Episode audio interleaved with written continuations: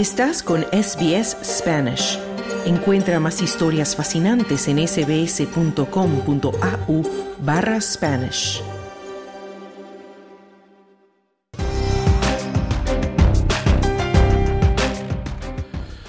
El exministro de Servicios del Gobierno, Stuart Robert, ha declarado ante la Comisión Real de Robodebt que asume la absoluta responsabilidad de la puesta en marcha del plan ilegal.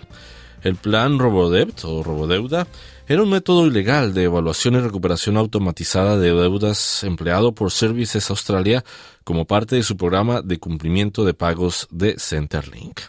El exministro de Servicios del Gobierno también ha revelado que acudió a programas de televisión para defender el programa como un ministro de gabinete obediente, a pesar de ser consciente de que podría ser ilegal. El ministro prestó declaración en la investigación sobre la supuesta puesta en marcha del sistema automatizado de cobro de deudas de asistencia social que se celebró ayer jueves en Brisbane.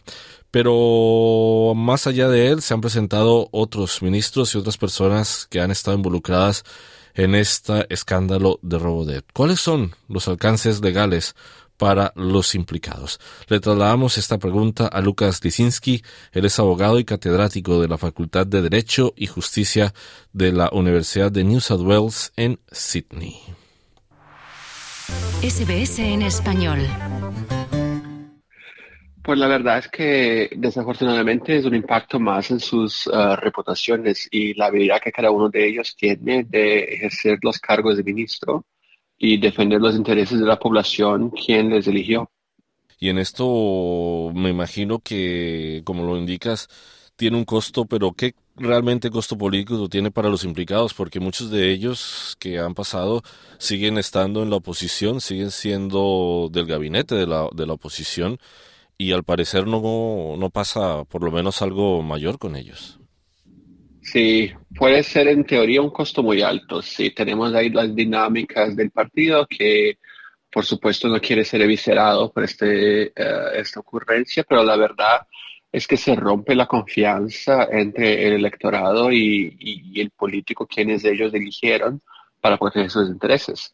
Y sin esta confianza uno no tiene más razón para votar en ellos. En mi opinión, esta comisión real podría garantizar al Partido de los Trabajadores por lo menos tres años más en el gobierno. Bueno, en ese sentido también, si no hay un impacto para las personas que implicaron este dolor sobre las personas, este trauma, incluso suicidios dentro de la población, ¿qué beneficios reales tiene para los afectados y sus familias al tener un resultado o, o, o un documento final que va a proveer esta comisión real? Sí, es una reparación más moral que cualquier otra cosa. Uh, es decirle a estas víctimas que ahora todos sabemos lo que ellos siempre supieron, que no estaban defraudando el sistema de seguridad social. Asimismo, uh, esto, el relatorio de la Comisión Real puede también ayudar con procesos pendientes y futuros en contra del gobierno, pidiendo así indemnización por los daños causados por el esquema. Ahora me quiero sentar en, tu experticia como abogado, porque esto, si, si bien está siendo investigado y se están tratando de averiguar todas las razones por las cuales se llegó a esta situación, primero que todo, ¿tiene la Comisión Real algún poder de penalizar eh, o juzgar, judicializar a los implicados? Y dos, si no es la Comisión, quién puede realmente eh, llevar un caso penal y si se puede, si tienen ese límite de, de, estar protegidos por la ley o no. Bueno, um, en la primera parte, la Comisión Real um, nada más que puede, lo que puede hacer es registrar la versión oficial de los hechos.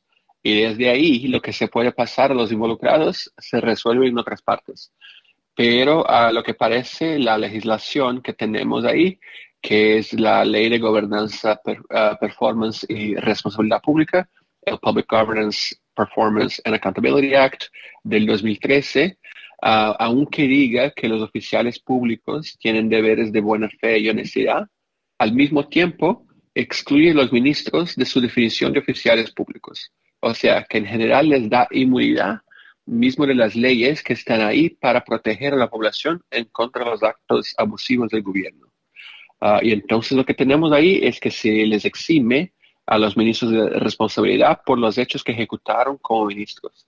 La única excepción sería la prueba de que los hechos que realizaron los ministros no eh, eran en tan contra la ley, en tan contra lo esperado de los ministros, ah, que no cabe dentro de la definición funcional.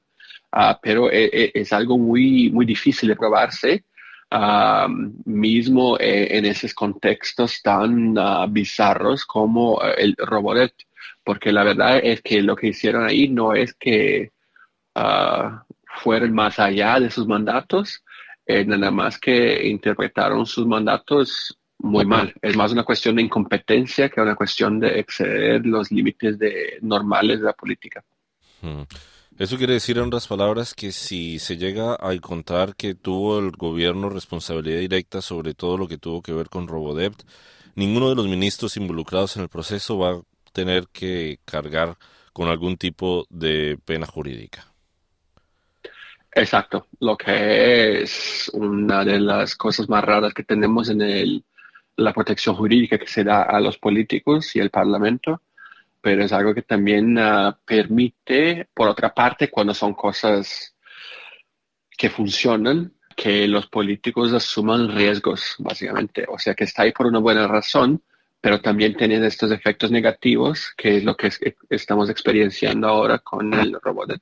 Bueno, ¿y qué pasa entonces con los mandos medios? Porque también en esta clase de procesos hay muchas personas involucradas que no necesariamente son los ministros, son los asesores, son las personas que están constantemente brindándoles información a cada uno de los de las personas de los ministros del gabinete, los secretarios, etcétera, etcétera. En ese aspecto, ¿podrían ellos también ser inmunes a cualquier proceso o ellos sí tienen la, la posibilidad de ir a un proceso penal?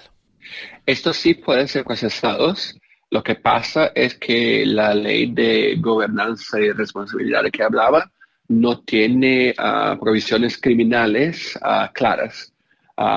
tendría nada más que, uh, que protecciones o provisiones administrativas.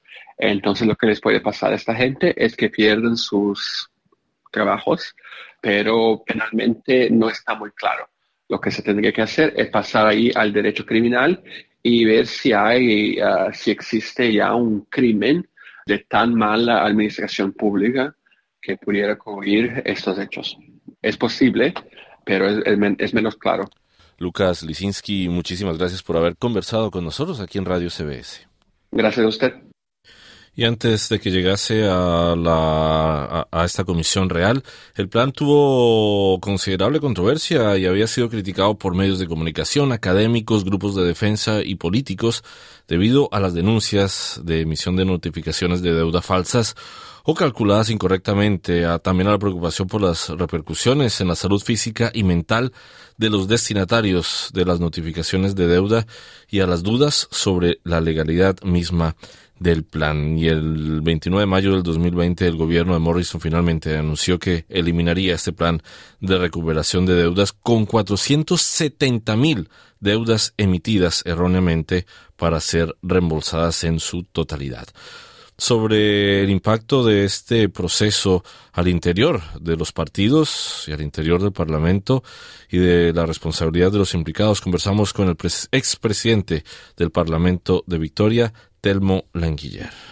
Quiero decir a los efectos de encuadramiento o contexto que Robert Debt, como se le conoce popularmente, fue un programa que tuvo el gobierno de Morrison para recuperar falsamente, ilegalmente, billones de dólares de gente que estaba en diferentes tipos de, de, mm, de pagos que recibía del Estado y el Estado le reclama como si estas personas, que fueron 433 mil, le debían al Estado. Ya el juez, eh, el, juez Bernard Murphy dijo que esto era absolutamente legal y ahora empiezan las confesiones. Pero voy a tu respuesta, voy a tu pregunta. Cuando uno no puede convivir con una situación en un gabinete, tiene que renunciar. Y cuando ellos reciben el informe de que era ilegal, que era inapropiado, que se tendría que haber paralizado inmediatamente y que no era, no era, no era legal seguir haciendo esto, yo creo que la opción del ministro era, que fue la que tomaron, seguir siendo leales a una mentira y a un gobierno o simplemente haber renunciado. Yo creo que esto es insostenible para un dirigente político en un parlamento. Es decir, una vez que uno tiene información de que algo es ilegal y que no corresponde, tiene la opción de seguir adelante, que es lo que hicieron, o renunciar y decir yo no puedo ser parte de esta gran mentira. Yo creo que es insostenible para los miembros de ese entonces gobierno, inclusive seguir en el Parlamento.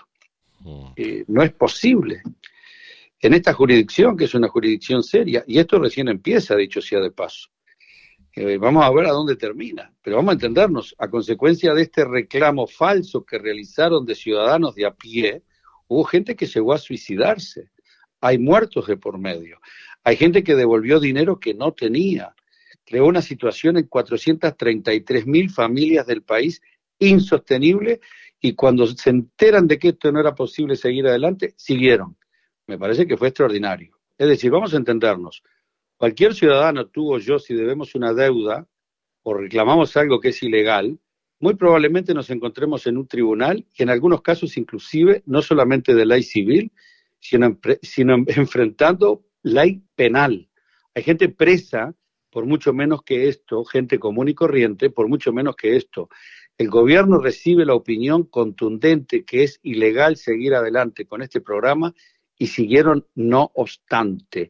A mí me parece que los fueros que tienen los parlamentarios en estos casos, y en este caso es absolutamente exagerado, yo creo que puede llegar a la instancia donde en algunos casos se les tengan que remitir a, otro tipo de jurisdicción como la ley penal. Es mi opinión, sin haberlo estudiado mucho, pero me baso sobre lo que sucede en la calle todos los días.